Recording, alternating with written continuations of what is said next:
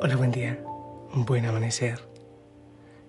El Señor te abrace, te bendiga y te acompañe, te proteja y te cuide siempre.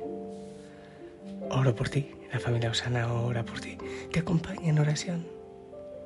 Hoy aquí, ante el Señor, que hoy tengas un día hermoso, maravilloso ¿eh? y pilas con tus propósitos de cada día propósitos de oración, de silencio, propósitos de que de sonrisa, de renegar menos, de echar menos cantaleta, de escuchar cosas edificantes, de hablar cosas edificantes, de llevar el Evangelio del Señor. Em, bueno, pues pedimos la intercesión a la Virgen María y a los 40 santos mártires de Sebaste Vamos con la palabra, ¿te parece? Del Evangelio según San Mateo.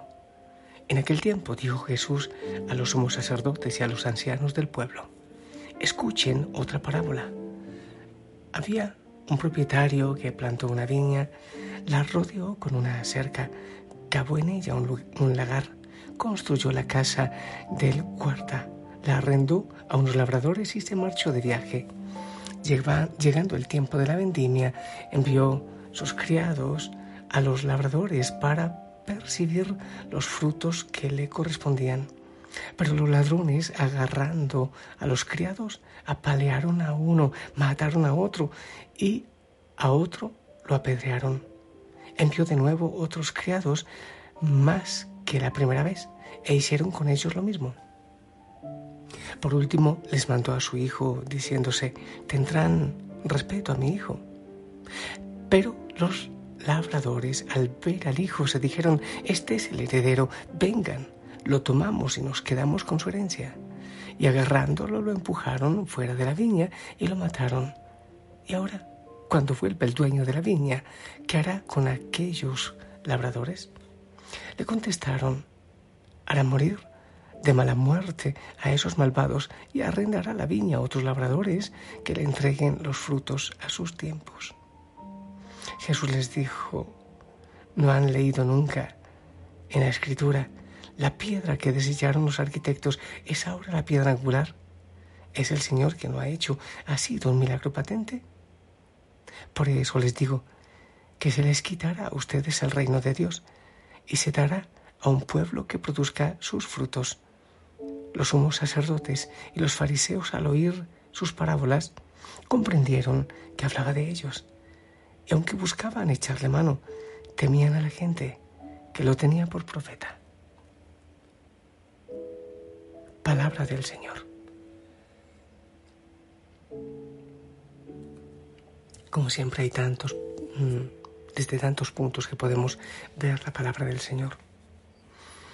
Em, pero, ¿sabes que me encantaría no lo voy a proclamar, es larga, pero es hermosísima la primera lectura del Génesis 37, eh, del 3 al 28. Es la historia de José, que era el hijo de Jacob. Sus hermanos le tenían celos, le tenían rabia. Él fue hacia donde, bueno, lo envió el papá, hacia donde ellos estaban apacentando el rebaño. Al verlo solo, entonces quieren matarlo meterlo en un pozo donde muera, pero luego lo venden a unos mercaderes que iban a Egipto. Primero sufre tremendamente José en Egipto, pero después eh, termina por ser nombrado como administrador del país y eh, salvará con su trabajo, con su servicio, con sus graneros, salvará no solo al pueblo de Egipto, sino también a otros pueblos y entre ellos a su pueblo y a sus hermanos que le habían querido matar, que se habían, pues eh, se deshicieron de él de esta manera. Te cuento esto del Génesis porque, porque es eh, como lo mismo de la parábola que cuenta el Señor Jesús. Cuenta primero de aquellos profetas, eh, aquellos servidores que fueron enviados por el dueño de aquella, de, aquel, de aquella viña, pero que también los apedrearon, está hablando de los profetas. Después manda a su hijo, pero ya habla también en el Génesis de los hermanos que quieren acabar con este hijo. Pero después, al fin y al cabo, es José quien les salva la vida a ellos, a ellos y a su gente y les perdona. Es esa también lo que cuenta Jesús en la parábola. Quiere decir que, que esta historia se ha contado desde siempre. Si vemos lo que pasó con Caín y Abel, también es la envidia, es los celos, es, es, la avaricia, es la lucha. Y lo que pasó con Jeremías, que también querían matarlo, y lo que pasó con Elías, y lo que pasó con los profetas, y lo que pasa con los profetas hoy día, y con los que quieren predicar el reino de Dios y en la iglesia oponerse a tantas realidades de muerte y a tantos negocios de muerte. Pero el profeta incomoda. Pero con Jesús, con Jesús en la cruz se llegó al límite. Porque es lo que él contó en esta parábola del Evangelio. Han querido o hemos querido quitarle al Señor la viña es que esto es nuestro. Yo hago con mi cuerpo lo que me dé la gana. Yo hago con mis oportunidades lo que me dé la gana. A mí qué me importa Dios, qué me importa su viña, qué me importa los intereses de Dios. Bueno, que eso lo hacemos muchas veces. Lo puede hacer un padre de familia, una madre de familia. Yo administro a mis hijos como me dé la gana. Yo les enseño lo que, les dé la, lo que me dé la gana. Es que son míos y a mí me han costado más o menos así. Y le quitamos al Señor la viña sin preguntarle a Él cuáles son los propósitos que, Él tiene al entregarnos las viñas de la familia, del trabajo, de los hijos. A mí como sacerdote, oh, no sabes cuánto em, me da vergüenza y a veces un poco de miedo cuando el Señor me pide cuentas de la viña que me ha puesto, que son las ovejas que me ha puesto para pastorear.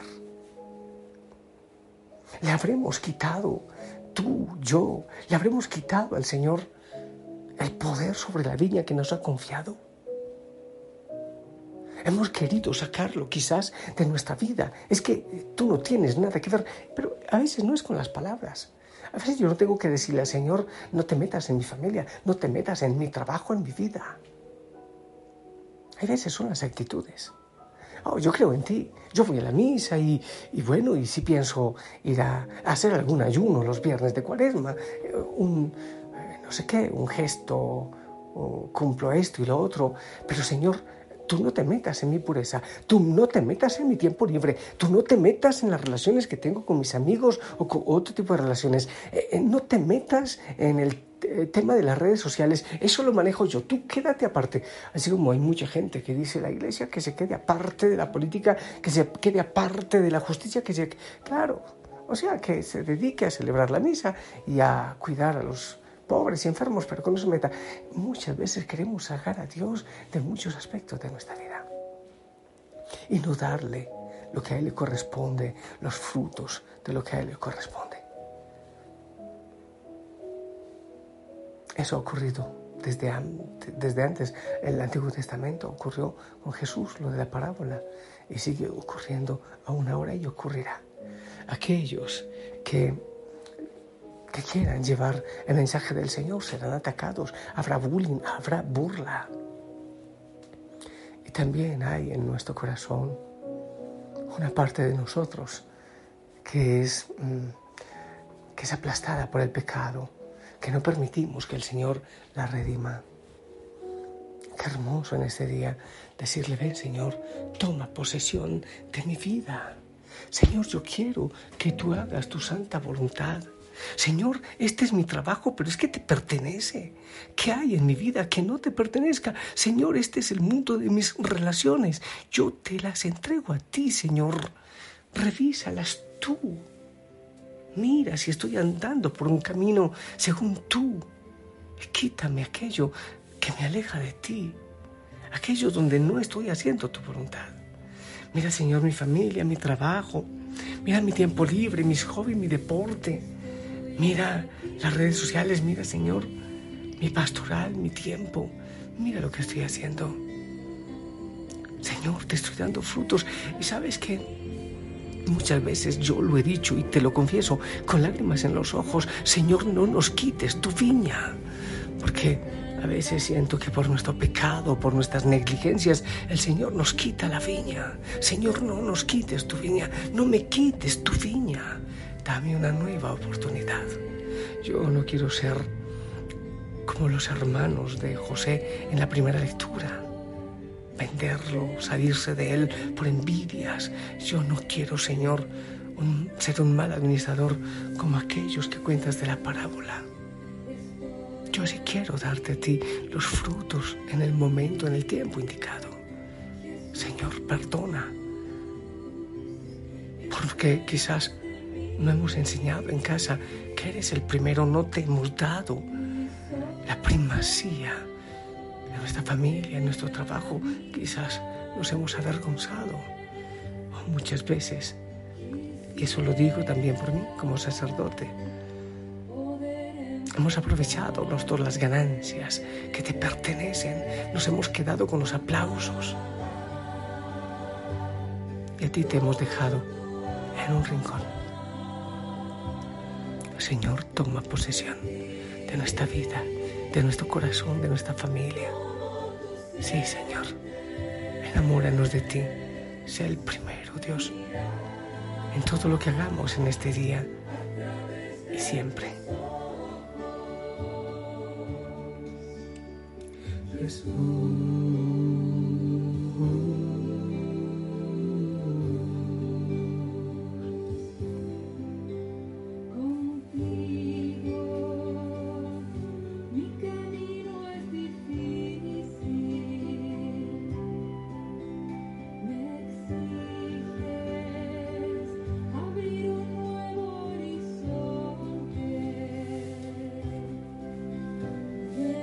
bien, te queda una tarea. Mira a tu familia, tu trabajo. Te invito a mirar tu economía. Te invito a mirar tu tiempo. ¿Le pertenece a Dios? ¿Le das la primacía a Él en esas realidades? Evalúalo, evalúa. ¿Cómo está actuando Dios en, en toda tu vida? Bien, pues yo te bendigo. También yo tengo que hacer ese análisis. En el nombre del Padre, del Hijo y del Espíritu Santo. Esperamos tu bendición.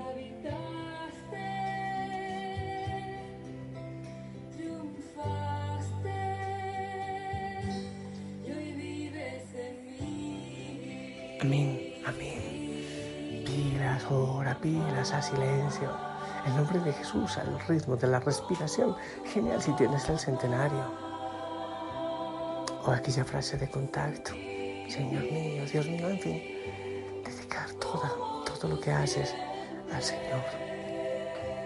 Gracias por orar conmigo y con la familia Osana. Sonríe, ponte el uniforme. Te amo en el amor del Señor. Hasta pronto, la Virgen María te acompañe. Sigo orando por ti. Chao.